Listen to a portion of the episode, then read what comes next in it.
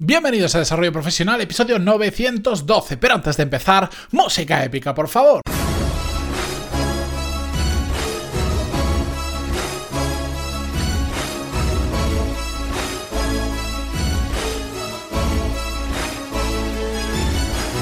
Muy buenos días a todos, bienvenidos, yo soy Matías Pantalón y esto es Desarrollo Profesional, el podcast donde hablamos sobre todas las técnicas, habilidades, estrategias y trucos necesarios para mejorar cada día en nuestro trabajo.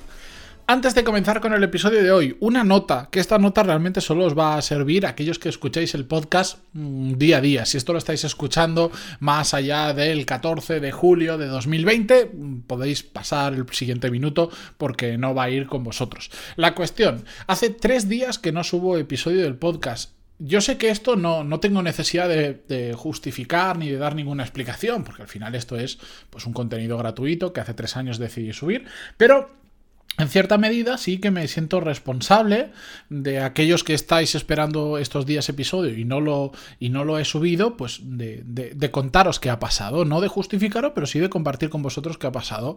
Bueno, pues se juntó un poquito para mí la tormenta perfecta. Eh, un nuevo proyecto profesional en el que estoy metiendo muchas horas, sumado a unos problemas técnicos que tuve hizo que, que, no me sintiera cómodo grabando. De hecho, sí grabé dos de los tres episodios que tenía previsto para estos tres días que no he publicado, ayer lunes, viernes y jueves anterior. Eh, uno, no entiendo por qué no se grabó con el micro que tocaba y por lo tanto pues eh, se escuchaba como se escuchaba y decidí no subirlo. Y otro que grabé otro día y lo tenía preparado...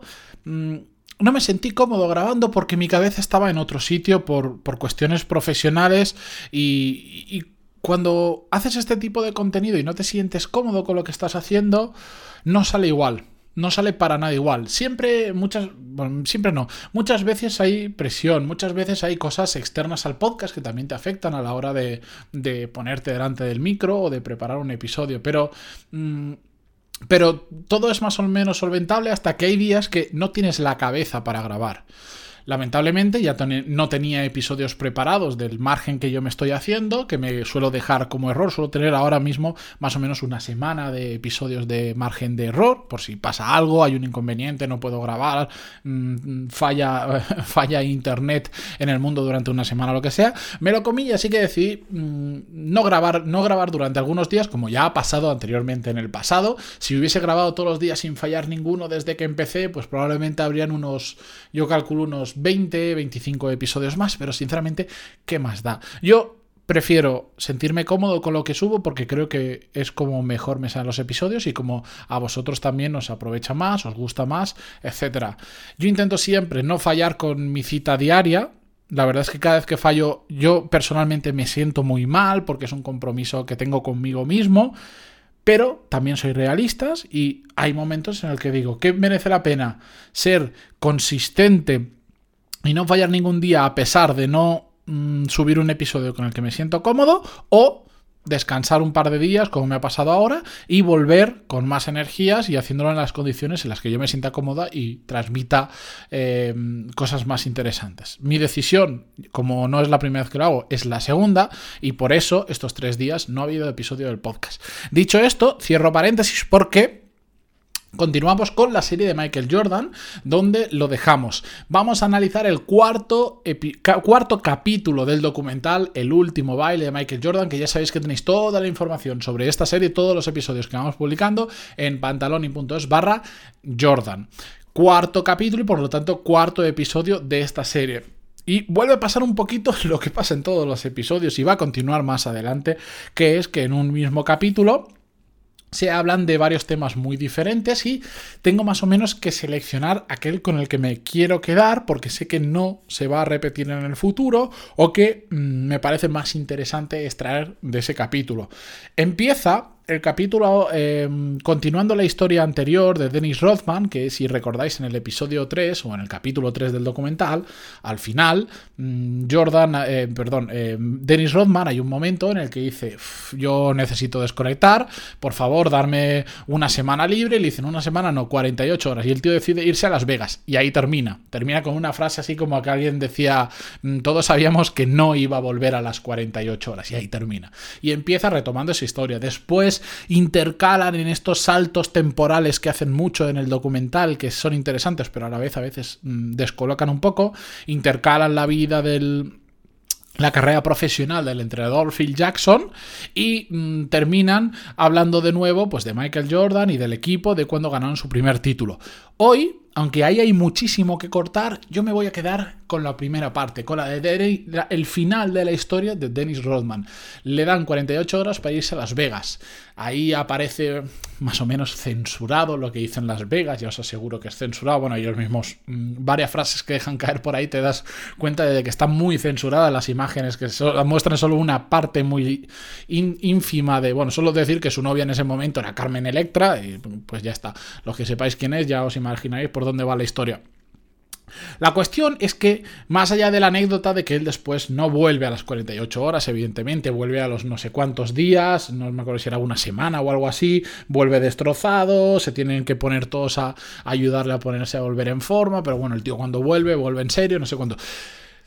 Eso me lleva eh, a hablar algo que también tocamos de refilón en el episodio pasado y que para mí es muy interesante que podemos extraer de, de este personaje que es Dennis Rodman.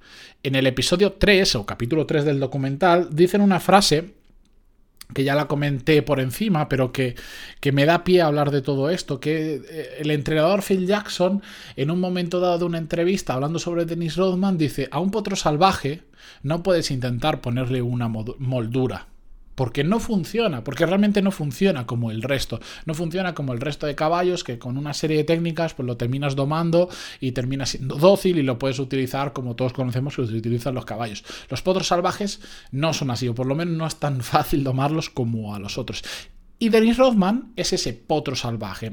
Es ese perfil de profesional que yo no sé si por suerte o por desgracia me he encontrado en determinadas ocasiones em, son así, son mm, vamos a llamarle personas especiales. Suelen ser personas eh, que suelen tener un don especial en algo muy, muy, muy determinado y que compensan ese don especial, yo lo digo, con unas carencias flagrantes en otras áreas.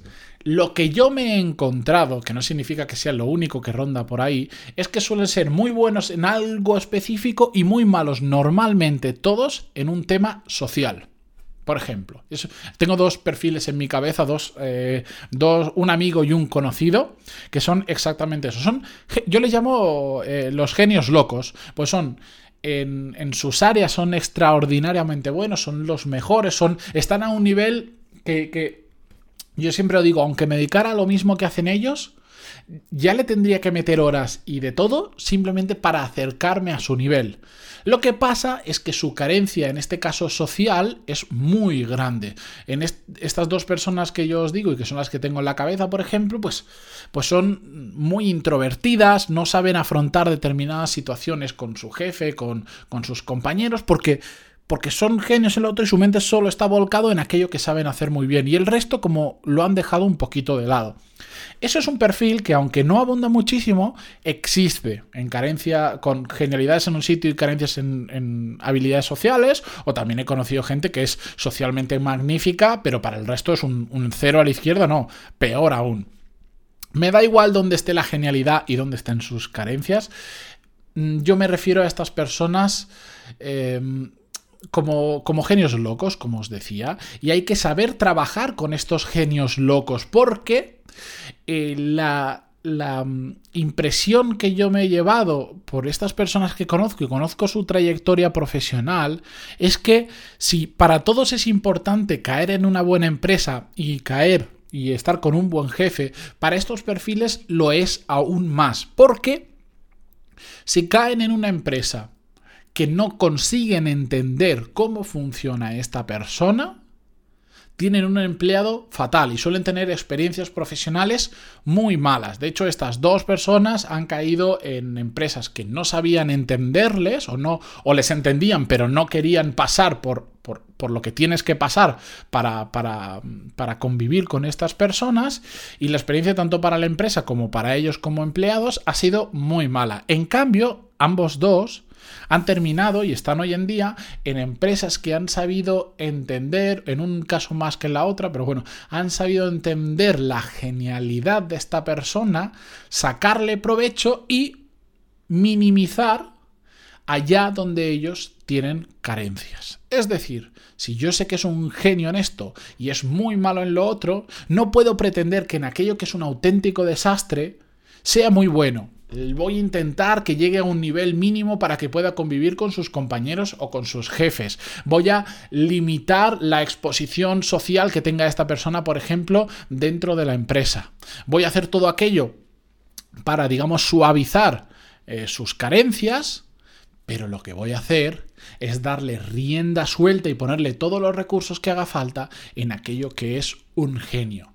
Porque estas personas, y esto es un tema que lo voy a hablar más adelante, me lo voy a apuntar, creo que el otro día también lo dije, eh, y si no lo digo ahora, eh, hay una persona que es muy buena en algo, multiplica el rendimiento de las personas normales. Depende la profesión, esto se nota más o menos. Yo es algo que he hablado ya con muchas personas, es un tema que me interesa mucho y por ejemplo en el desarrollo de software yo he vivido la situación, pero eh, no os quedéis con el número exacto, sino con la escala de magnitud. Una persona que, mm, que, es muy buena desarrollando software es 10 veces más o tiene un resultado 10 veces superior a una persona normal. En cambio, por ejemplo, en el mundo del marketing, un buen marketer es cuatro veces más. Cuatro veces un marketer normal. Por eso, en determinadas áreas como el desarrollo de software, es tan, tan siempre hay que intentar tener a los mejores, pero en el desarrollo de software es aún más importante porque el potencial de una persona buena es mucho mayor respecto a otras áreas, como os decía el ejemplo del marketing. Esto lo vamos a abordar y lo vamos a discutir, que yo sé que hay muchos que no estaréis de acuerdo, pero os voy a contar historias en otro episodio diferente. Pero con esta gente, con estos perfiles extraños, con este Dennis Rothman, que ya hablamos, que se dio cuenta que era muy bueno reboteando, defensa, etcétera, etcétera, con esta gente tenemos que aprender a convivir y tenemos que entender sus peculiaridades. Si estamos en una empresa muy rígida, con una cultura muy muy precisa que no acepta este tipo de perfiles directamente ni los miremos porque sabemos que no van a funcionar. Pero si tenemos la flexibilidad necesaria, entendamos cómo funciona la cabeza de esta gente, pero sobre todo entendamos el valor que puede apoyar si nosotros damos si nosotros apoyamos, valga la redundancia, el, el, valor que puede aportar si nosotros apoyamos la genialidad de esa persona, donde sea muy bueno. El resto, pues vamos a intentar convivir con sus carencias, vamos a intentar minimizarlas, pero sobre todo saquemos provecho de esa genialidad, porque además esa persona, en el momento en que pueda desatar su genialidad, porque le pongamos los recursos y todo lo que haga falta para ello, va a trabajar a gusto y va a rendir más y va a aportar más aún a la empresa. El problema es cuando queremos tratar a estas personas como otro trabajador más y ponemos reglas estrictas y decimos, no, como todo el mundo hace esto, tú también lo tienes que hacer. Me da igual que se te dé mal, tú también lo tienes que hacer. Y ahí es cuando hundimos y cuando no le estamos desaprovechando a ese tipo de genios. Por eso, si en vuestro equipo alguna vez tenéis un perfil de estos, es muy importante que lo sepáis que, que, le sepáis dar los recursos necesarios, sepáis entenderle y sepáis minimizar sus carencias, pero también hay una parte de hacerle entender al resto del equipo, si es que convive con más compañeros, de esa situación. Todo el mundo tiene que entender esa situación, todo el mundo tiene que entender esa peculiaridad y que igual esta persona tiene determinadas condiciones o determinadas exigencias diferentes al resto, porque por otro lado está rindiendo, le estamos ayudando a rendir lo que nadie más es capaz de hacer. Es un tema de comunicación, es un tema de entendimiento en el equipo, es como es como, ¿por qué en los partidos de fútbol está siempre, en los grandes equipos está, mm, llámale Messi, llámale, me da igual, el jugador que queráis, estas super mega estrellas, los delanteros que suelen ser los más reconocidos y famosos porque son los que marcan los goles y entonces parece que sean los que más hacen, que en, parte tienen razón, bueno, lo que sea, ¿por qué a esos esas super mega estrellas en muchos equipos se le permite no bajar con la misma intensidad a defender?